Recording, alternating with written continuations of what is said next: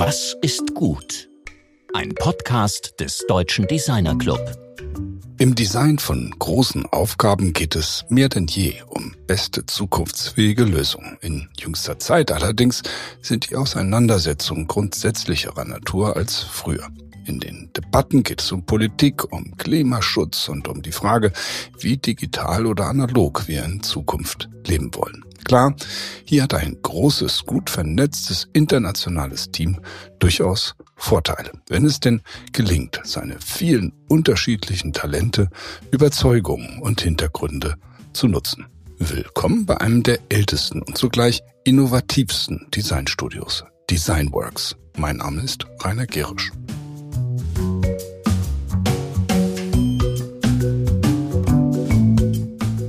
Der freischaffende Maler, Graphic Novel Artist, Kinderbuchautor und Kunstlehrer Niklas Wiedler war unser Gast in der letzten Sendung. In seinen illustrierten Büchern hat er sich speziell mit dem Nationalsozialismus auseinandergesetzt. Ein gutes Beispiel, wie man mit den Mitteln des Design totalitären Systemen begegnen kann.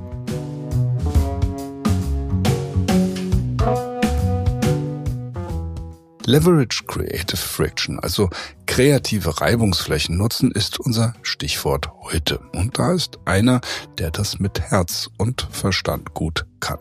Tobias Adami ist seit 2015 als Kreativdirektor Design bei Designworks, dem Design- und Innovationsstudio der BMW Group tätig. Er verzahnt Industrial und Interaction Design sowie Strategie und Design Research. Und er ist eine Schaltstelle zwischen den Teams an den Studiostandorten München, Los Angeles und Shanghai. Hier arbeiten 130 Kreative, die gut daran sind, aus einer Vielzahl von Perspektiven und Zukunftsentwürfen die besten Ideen für heutige und zukünftige Produkte herauszufiltern. Das Credo lautet bloß nicht zu viel Harmonie.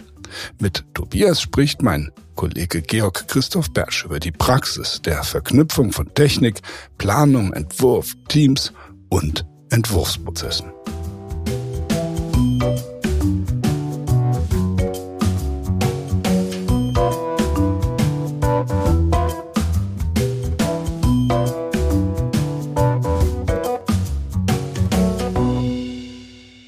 Heute sind wir mit Tobias Adami verbunden. Hallo Tobias, wie geht's dir? Ja, mir geht's gut. Hallo Georg. Ja, ich freue mich total, dass es klappt, äh, dass du dir in deinem wirklich ziemlich zugepackten Terminkalender äh, Zeit nehmen konntest äh, für unsere ja kleine Reise in deine Welt. Ich fange gleich mal mit einer Frage an. Also es gibt ja, es heißt ja so, wenn Designworks anrückt, dann geht es in der Regel nicht um die Form eines neuen Rückspiegels, sondern um das große Ganze. Genau. Ja, was, was ist denn das große Ganze? Ja, das ist interessant, äh, jetzt hier so äh, da reinzuspringen, aber es ist tatsächlich so, äh, wir begreifen uns ja als eine ähm, ein Think Tank, als eine Innovationsagentur eben für die Group ähm, und wir äh, beschäftigen uns mit holistisch, also äh, übergreifend mit ganz bestimmten Themen äh, und man kann eher sagen strukturellen auch äh, Systemen. Das heißt, äh, wir versuchen immer ein Stück weit äh, weiter zu springen. Wir versuchen, ähm, wie wir das auch nennen, Beyond. Also wir versuchen in die Welt unserer Träume zu springen, um äh, hier ähm, Dinge in die Zukunft zu treiben, Dinge neu zu kreieren, ähm, Dinge ja vielleicht auch irgendwo äh, darzustellen, die vielleicht äh, polarisieren, äh, die äh, unerwartet sind. Also dieser Moment des Unexpected ist immer ganz wichtig. Und wir wollen eben Dinge treiben. Wir wollen ähm, äh, die, wir wollen provozieren, wir wollen äh, gängige Wege aufbrechen, wir wollen Verständnis kreieren ähm, hin zu, zu neuen Ufern. Ähm, und so verstehen wir uns. Und ähm, so sieht auch äh, mein Tätigkeitsfeld aus, äh, immer auf der Suche quasi quasi äh, nach dem Neuen. Jetzt ist aber nicht nur das große Ganze dein Thema, sondern ist auch große Designgegenstände dein Thema, also mal Traktoren, sowas in der Art, also so Mähdrescher. Ähm, also das ist ja oder Landmaschinen das, wo du mit Bodenkompression zu tun hast oder das, das ist ja nicht das, was man so normalerweise mit dem Design in Verbindung bringt. Was, was machst du denn da? Ja, es ist ähm, dann doch immer erstaunlich, äh, wo man quasi äh, landet. Ich habe ja eine, eine, eine Geschichte auch und äh, komme eigentlich aus den technischen Produktsystemen. Äh, ich komme aus dem kreativen Umfeld äh, des Möbelbaus, des Lichtdesigns, äh, der medizinischen äh, Produkte. Ähm, und äh, tatsächlich bin ich jetzt seit einigen Jahren äh, in der Verantwortung für tatsächlich äh, nicht nur Traktoren, sondern eben auch Maschinen, die noch größer sind als das, was wir als Traktoren kennen, also die Mäh Mähdrescher und die großen Forstmaschinen, die Harvester und die Forwarder. Und ähm, ja, äh, arbeite hier seit äh, vielen Jahren an der Produktsprache, an der Weiterentwicklung äh, dieser Maschinen. Ähm, da geht es ähm, zum Teil um das klassische Exterior, wie wir das nennen. Es geht aber auch ähm, ums Interior. Wir sprechen hier auch um den Arbeitsplatz der Operators. Das heißt, es sind die Kabinen. Da geht es wirklich sehr viel auch um die Gestaltung äh, des Inneren. Da geht es um Erlebniswelten. Da geht es darum, ein äh, bestmöglichen Arbeitsplatz äh, zu schaffen, damit diese Menschen, die diesen Berufen nachgehen, eben optimal unterstützt werden, dass sie effektiv arbeiten können, äh, aber auch, dass sie gleichsam sich natürlich auch wohlfühlen und auch die Zeit haben, eben äh, die Kraft zu sammeln, die sie jeden Tag brauchen, um äh, sozusagen ihre Arbeit zu verrichten. Ja, da, da kommen wir nachher nochmal zu, zu diesen ganzen verschiedenen äh, Designsparten, die sich da überlagern, also von Interior Design, Interface Design, Arbeitsergonomie, also diese ganzen Fragen, die da an einer Stelle sozusagen verhandelt werden. Es ist aber auch der Prozess. Also, wenn du magst es angeblich, habe ich mir sagen lassen, wenn es laut wird, wenn ein voller Raum voller Designer ist, die sich auch gern mal streiten und miteinander ringen um, um die beste Lösung. Ja. Ähm, das ist ja eine, auch eine Methode. Also wie, wie gehst du da vor? Ich meine, andere mögen es ganz gern, wenn alle irgendwie still am Schreibtisch arbeiten. Du magst es wohl, wenn alle sich irgendwie ähm, so lauthals darüber debattieren, also über die beste Lösung. Ja, das ist, hängt vielleicht äh, damit zusammen, dass ich äh, persönlich äh, stets natürlich suche nach äh, dem nach dem Kern äh, der Dinge und ähm, dieser Kern, ähm, den muss man erstmal offenlegen. Äh, das heißt, äh, es gibt sehr viel Beiwerk, es gibt sehr viel ähm, außenrum. Also gerade in diesem Umfeld, in dem ich tätig bin, ähm, haben wir sehr viele Einschränkungen. Das hängt äh, geht vom Gesetzgeber. Das ähm, sind Faktoren, die aus der Fertigung kommen. Das sind äh, Grundbedürfnisse, die aus äh, der Markenwelt äh, kommen. Und äh, hier äh, bin ich auf der Suche und arbeite mit einem internationalen Team zusammen und äh, so wie das eben eben normal ist, dass äh, unterschiedliche Menschen zusammenkommen, die haben einen, einen, gewissen Background, die haben kommen aus bestimmten Disziplinen, die haben gewisse Standpunkte, äh, die haben ein äh, soziokulturelles Umfeld, die kommen eben aus auch aus anderen Kulturen. Ähm, es fängt schon bei der Sprache allein äh, manchmal an und das Verständnis der Dinge. Nicht nur, dass wir ja auch im Design unsere eigene Sprache haben, sondern wir arbeiten ja auch eng zusammen im Team mit den Ingenieuren mit den Marketing-Experten, eben mit den äh, Leuten aus unterschiedlichen Disziplinen, also aus dem Design kommen, die jetzt wirklich Leuten, die sehr stark aus dem Exterior kommen, aus dem Interior kommen, aus dem Interaction-Bereich kommen, ähm, ganz stark im Research auch sind und so weiter. Und hier ist es natürlich interessant, all diese Personen zusammenzubringen und dann im Team an Fragestellungen zu, äh, zu arbeiten, äh, äh, tief einzudringen in die Thematiken und äh, ist natürlich so, dass äh, man auf Standpunkte trifft, auf Überzeugungen, auf Sichtweisen. Es hat ja auch sehr viel was zu tun mit Sehgewohnheiten, äh, mit einem kulturellen äh, Background eben auch.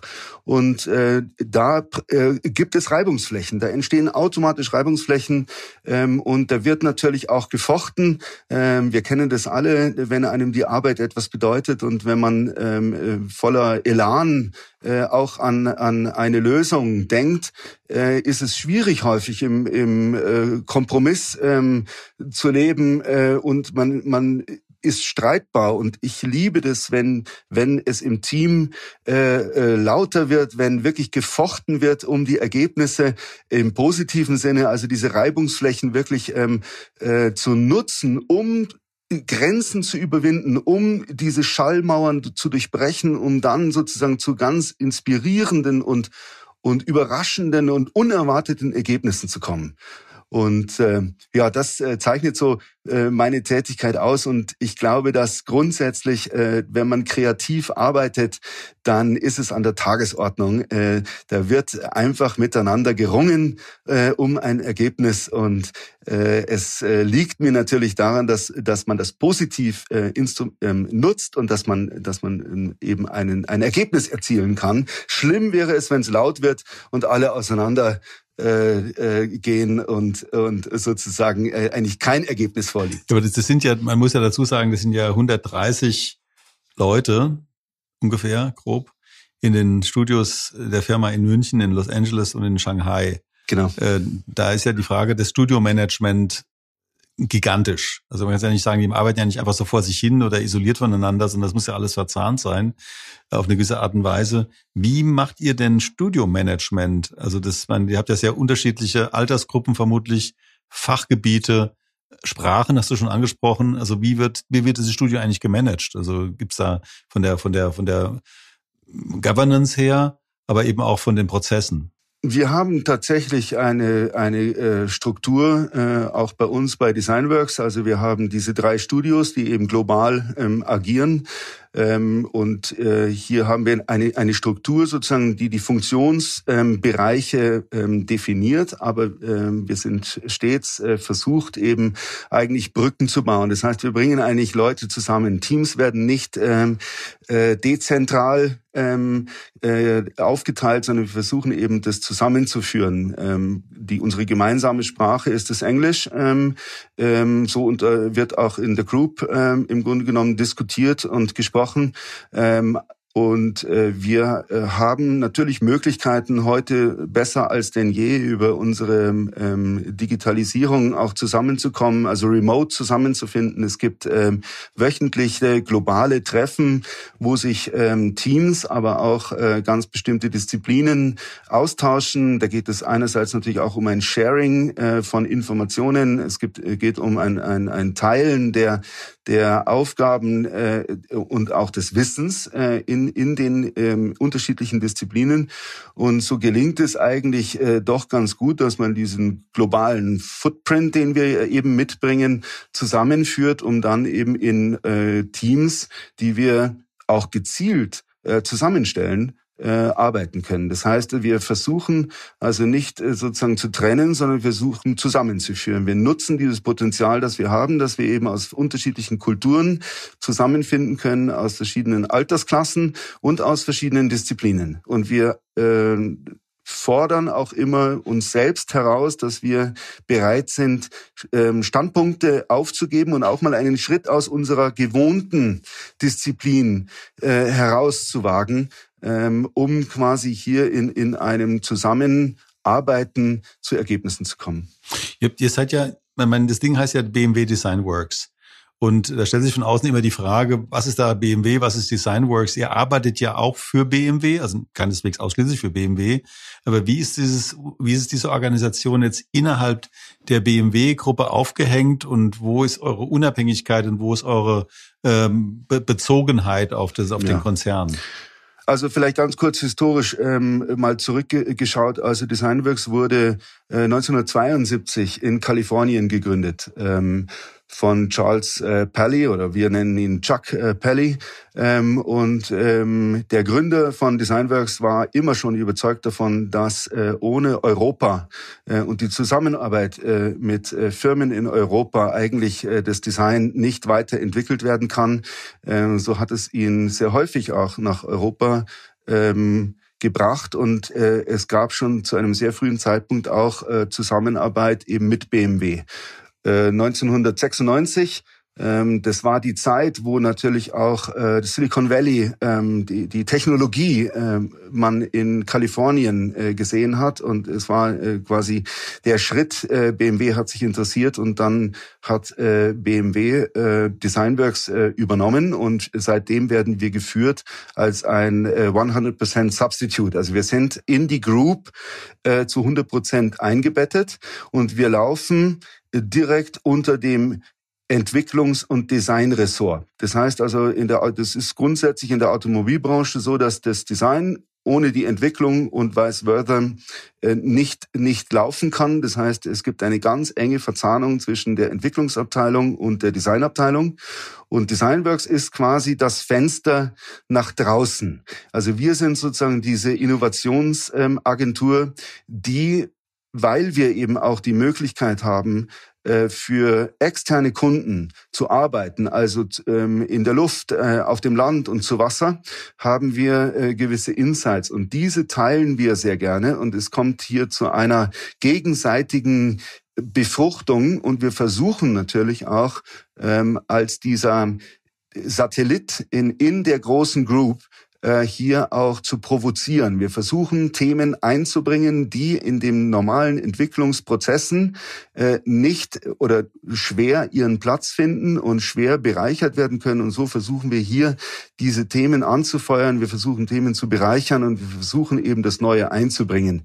Ähm, es ist bekannt von uns und äh, immer wieder ähm, auf großen Messen kann man auch diese Ergebnisse sehen, wie Designworks ganz gezielt äh, provozierende äh, und neuartige oder Innovationsthemen führt. Das letzte Thema, was wir zum Beispiel umgesetzt haben, war ja dieses ähm, iVision D-Konzept, äh, wo wir zeigen wollten, wie sieht ähm, die Digitalisierung und das äh, Kundenerlebnis ähm, aus. Ähm, wir haben damals äh, ein äh, Fahrzeug äh, ähm, umgesetzt. Äh, Gina 2001, das war dieses Fahrzeug mit dieser textilen Außenhaut, äh, bahnbrechend damals natürlich immer sehr, sehr am Rand, auch schon, sage ich mal, oder nicht direkt ähm, verankert in einem klassischen ähm, Produktentwicklungszyklus, aber eben bahnbrechend im Sinne von, wie sehen Flächen aus, Flächenmodellierungen. Ähm, und äh, so konnte auch dieses Fahrzeug eben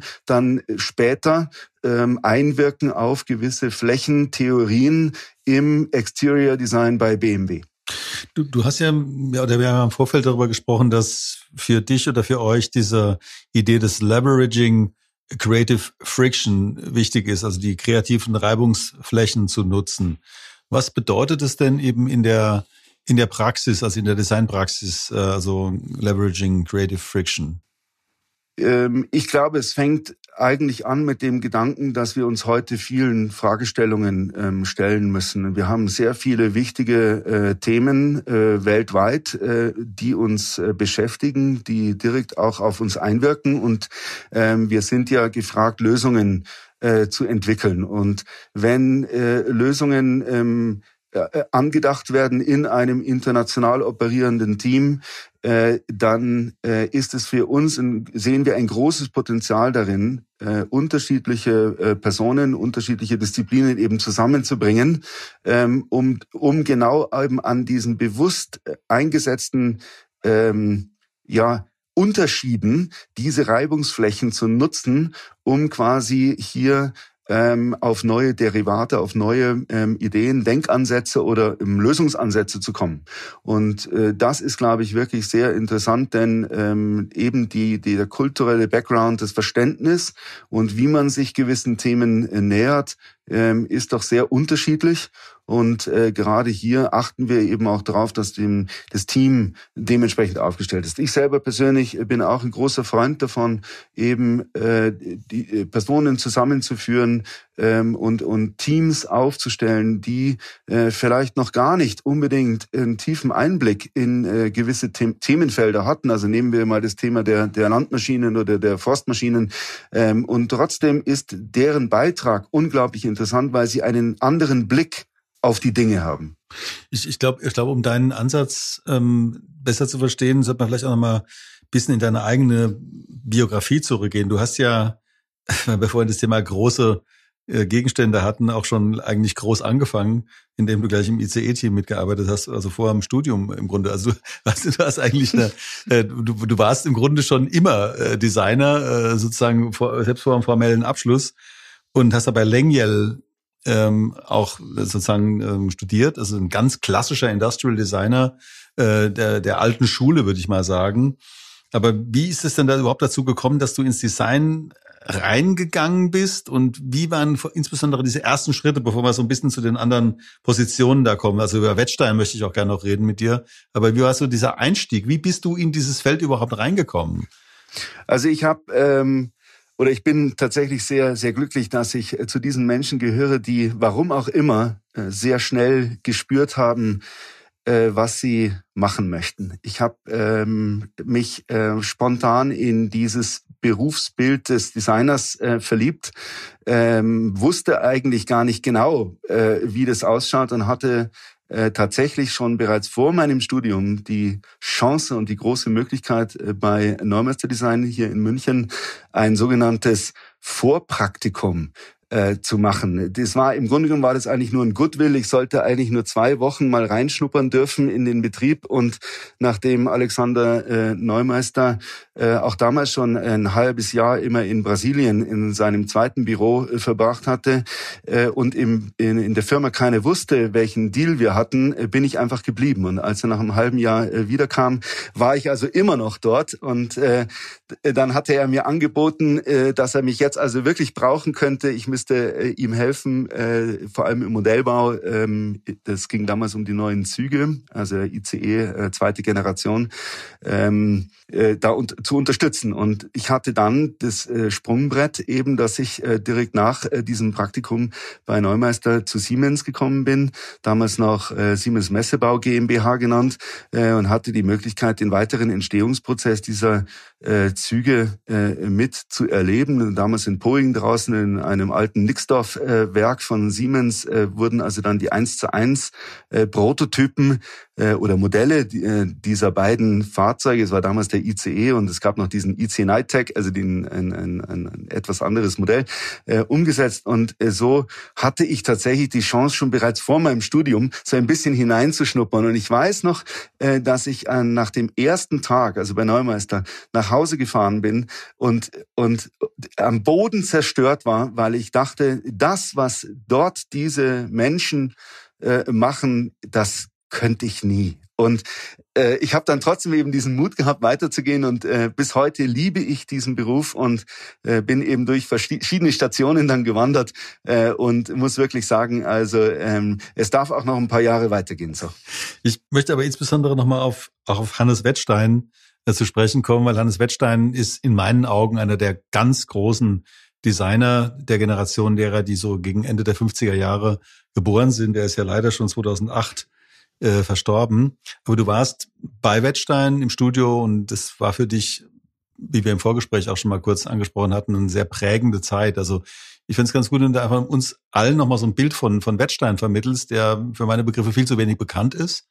Und was du da auch gemacht hast, insbesondere für italienische Möbelhersteller oder auch für die sehr kulturell äh, orientierte Designszene. Ja, also es war wirklich ein, ein Riesenglück, äh, als ich damals einen Anruf bekam aus der Schweiz, äh, ganz unerwartet, äh, ob ich nicht äh, bereit wäre, ähm, eben ins Studio in die Schweiz zu Hannes Wettstein zu kommen.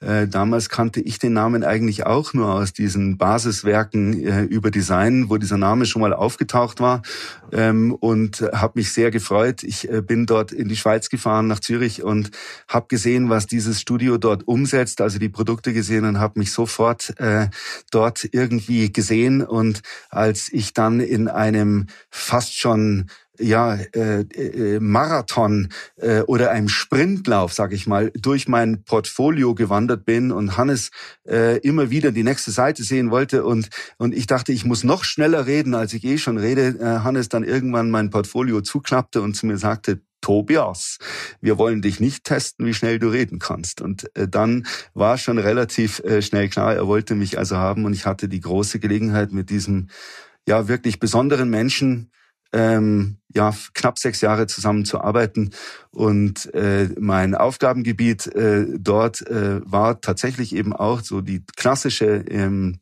äh, Produktgestaltung, also in den technischen Produktsystemen, aber dann eben auch ähm, für die Möbelbranche, wo ähm, ich sage jetzt mal der Faktor der Ästhetik nochmal ein, ein ganz anderer ist. Und äh, es war für mich vor allem einfach interessant, diese Denkweise von äh, Hannes äh, erleben zu können, die mich auch sehr stark äh, äh, geformt und auch geprägt hat. Also ich äh, auch heute sage ich äh, gerne, dass äh, Hannes war mein großer Mentor und äh, die Prinzipien und die, diesen scharfen Geist, den er damals schon hatte, ich glaube, der ist auch heute immer noch, ähm, lebt er weiter, weil die Themen sind immer noch die gleichen. Also das heißt, äh, wie reduzieren wir, wie kommen wir auf das Wesentliche, was ist der Kern der Dinge, ähm, wie können wir die Sehgewohnheiten äh, interpretieren, neu äh, zusammensetzen? Was ist eben der Schnörkel, sage ich jetzt mal? Also was ist das Außenrum, was wir vielleicht auch reduzieren können,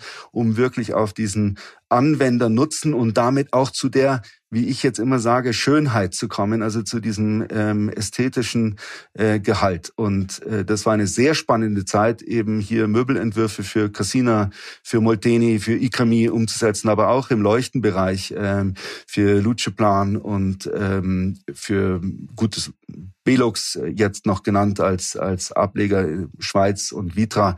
Ähm, also es war eine sehr spannende Zeit. Ich finde bei, bei Wettstein, ähm, der insbesondere interessant ist, ist er nicht nur als Schweizer, sage ich mal, zwischen Süden und Norden eben auch unterwegs gewesen, sondern er war eben auch wirklich zwischen Popkultur, äh, bildender Kunst, Ingenieurwesen eben eine absolute Schlüsselfigur in seiner Zeit. Und äh, da, vielleicht, dass du noch mal so ein bisschen so einen Einblick gibst. Also ich denke, das ist es wirklich wert, darüber zu reden, was das dann eigentlich für eine Studiokultur war und wer da einen ausgegangen ist und was dich letztlich auch so geprägt hat, wenn du sagst, er war der Mentor. Die Zeit muss dich ja auch dann wirklich verändert haben. Es war, äh, ich würde mal sagen, eine unglaublich ähm, energetische Zeit, denn wir hatten uns ja aufgestellt äh, im Bereich Architektur, ähm, Produkt und auch, wie wir das immer nannten, ähm, öffentlichen und, und, und äh, privaten äh, Raum. Und wir haben sehr eng zusammengearbeitet, also mit unterschiedlichen Disziplinen. Wir waren also ähm, mit äh, Architekten unterwegs. Also ich durfte Projekte äh, umsetzen mit äh, Herzog und de Marron, mit äh, Gigon Guillaume. Ähm, wir haben ähm, im Bereich der äh, Kunst waren wir unterwegs. Wir haben eine sehr starke Bindung auch zu der Galerieszene äh, gehabt. Äh, wir äh, haben gearbeitet äh, mit ähm, anderen auch natürlich äh, Produktgestaltern äh, zusammen, aber wir hatten Kontakt zur Musik. Also ich kann mich noch erinnern, dass die Musiker von Yellow bei uns äh, fast jeden dritten Tag irgendwie im Atelier standen. Es wurde äh, andauernd über irgendwas, über die Kunst äh, diskutiert, über die Musik äh, diskutiert. Ähm, und äh, wie gesagt, äh, für uns waren so viele Themen interessant, ähm, nicht nur das klassische Produkt oder die klassische Architektur. Ich selbst hatte die Gelegenheit, auch mit James Turrell ein, Projekt umzusetzen. Da ging es rein nur um das Licht als Thema, ohne dass wir über eine Leuchte im ersten Moment gesprochen haben. Also das war eine sehr bereichernde äh, Zeit, hochkreativ.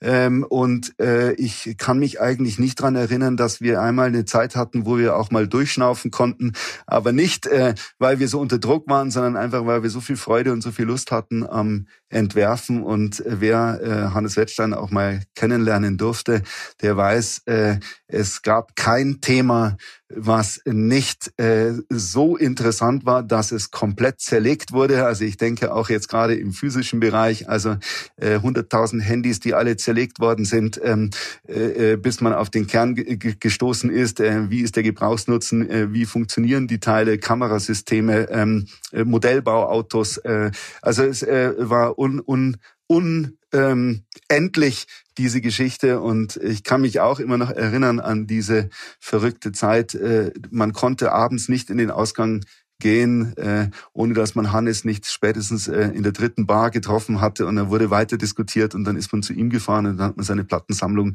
bewundert und dann wurde äh, nochmal gut gegessen und dann gab es noch einen Kaffee und also die Zeit spielte irgendwie, es gab kein Morgen und kein Abend, es war immer irgendwie ein, ein, in einem kreativen Fluss. Das ist meine, das ist ja im Grunde auch eine Idee von Kreativität, die wir hier im, im DDcast ständig diskutieren. Also wie kommt eigentlich Kreativität zustande? Und ich glaube, dass äh, diese Atmosphäre um das Studio Johannes Wettstein da auch für die Zukunft ein Modell bleibt, dafür wie das gehen kann. Deshalb bin ich dir sehr dankbar, dass du das mal so ein bisschen äh, mit ein paar Farben äh, kurz skizziert hast. Ich will nochmal, bevor wir zu unserer Abschlussfrage kommen, ja. nochmal eine Methodenfrage auch stellen, also für die Arbeit im Studio, nämlich nach dem Umgang mit digitalem Entwerfen und äh, manuellem Entwerfen.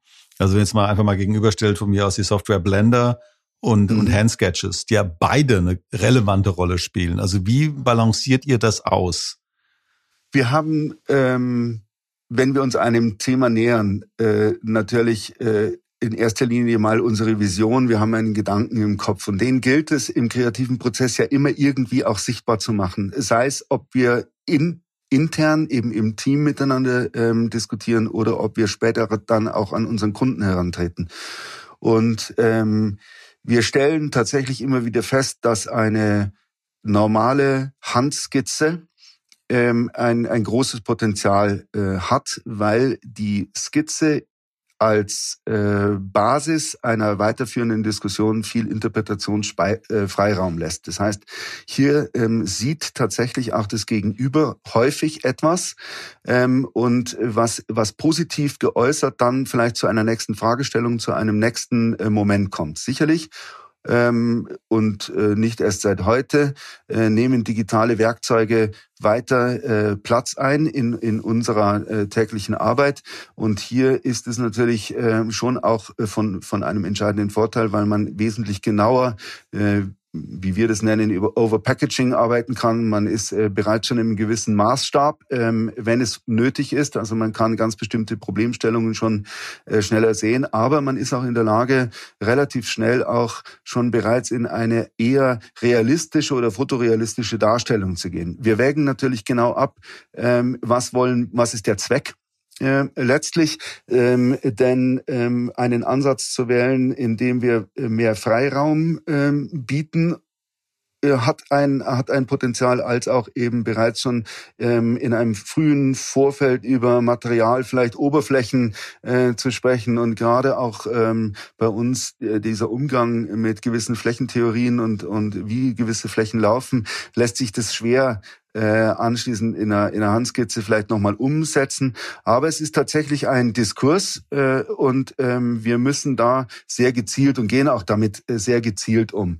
Ähm, Jetzt äh, sind wir natürlich schon wieder in einem Sprung in eine in eine nächste Welt. Denken wir gerade schon an Metaverse ähm, und ähm, unsere unsere digitalen Welten. Ähm, also das heißt, es wird natürlich alles auch schneller. Ähm, und gewisse äh, Generationen sind natürlich auch gewohnt, äh, sehr, sehr schnell auch zu ähm, ähm, CAD-basierten äh, Systemen zu greifen als klassisch gelernte Werkzeuge. Das ist auch ein Generationsthema.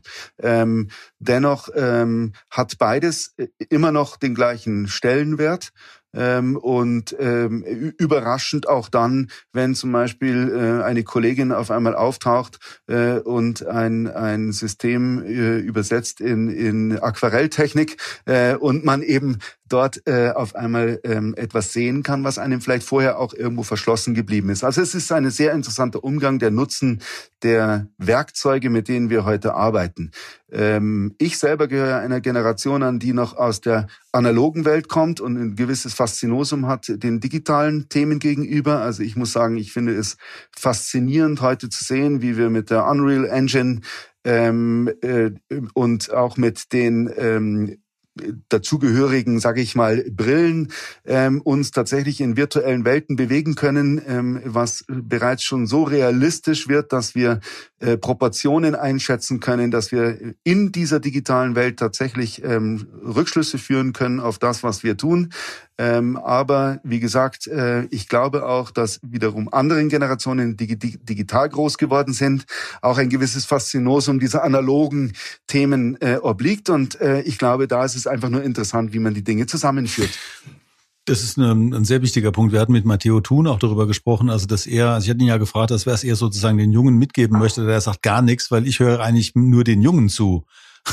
Und das ist, ich glaube, dass, dass da schon ein Punkt ist. Also wie kann man eben mit der Erfahrung, die man mitbringt, also bei dir jetzt durchaus einige Jahrzehnte ja letztlich Erfahrung, so umgehen, dass ihr gesamter Wert in die, in die Jetztzeit gebracht wird und da nicht irgendwie so eine nostalgische Note drin ist. Das hast du jetzt eigentlich sehr gut beschrieben, dass du sagst, also das Faszinosum, das die ganz jungen Designer für die analogen Techniken haben, entspricht deinem Faszinosum für die reine Digitalität, also bis hin zu Extended Realities und, äh, und eben dem Metaverse. Mhm. Ich finde es äh, sehr interessant an dieser Stelle, diesen Gedanken mal auszusprechen, dass es ja äh, nicht immer nötig ist, all das zu tun, was man vielleicht tun könnte.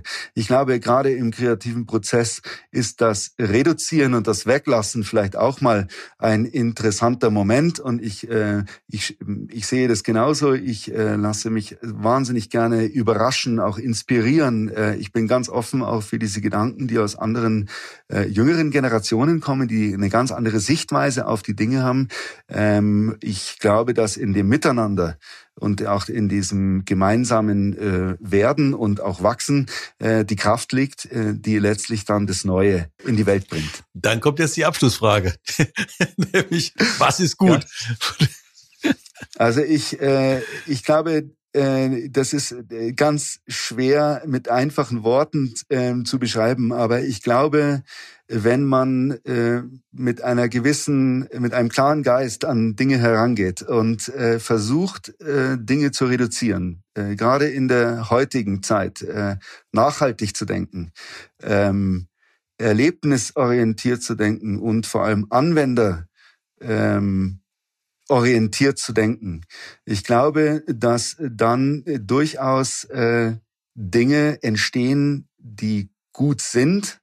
Ähm, und vielleicht bedarf es auch manchmal noch ein, eines gewissen Lernens, ähm, weil sehr häufig das, was ja neu in die Welt kommt, äh, auch äh, polarisiert und äh, auch die Sehgewohnheiten anstrengt oder bemüht, äh, weil es vielleicht auch einen gewissen Bruch gibt. Aber ich glaube, äh, dass ähm, ja ein ein äh, nachhaltiger Umgang äh, mit den Themen und ein, ein, ein starkes Einsetzen des Wissens darüber, wie man Dinge tut und äh, mit einem gewissen Elan und auch mit einer, ja, mit Herz und mit Seele dabei, dann kann man sicherlich das Gute, wie ich sage, äh, das Neue in die Welt bringen.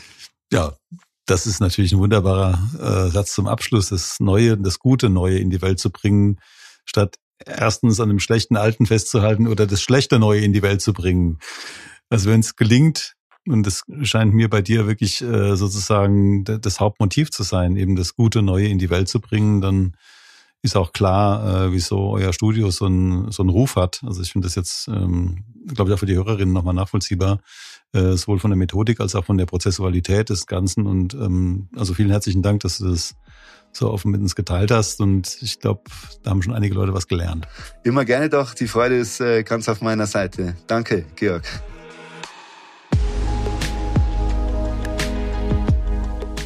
Das war Tobias Adami im Gespräch mit Georg. Man darf gespannt sein, mit welchen Technologien, Ideen und Beiträgen dieses internationale Designbüro die Zukunft, vor allem im Bereich der Mobilität, gestalten wird.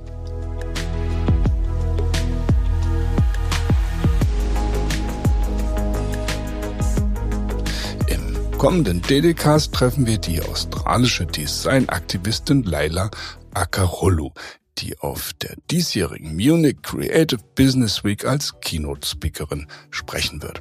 Ihr über das Thema Disruption als Treiber von Kreativität. Bis dahin wünschen wir euch wie immer alles Gute, eure DDcast Redaktion.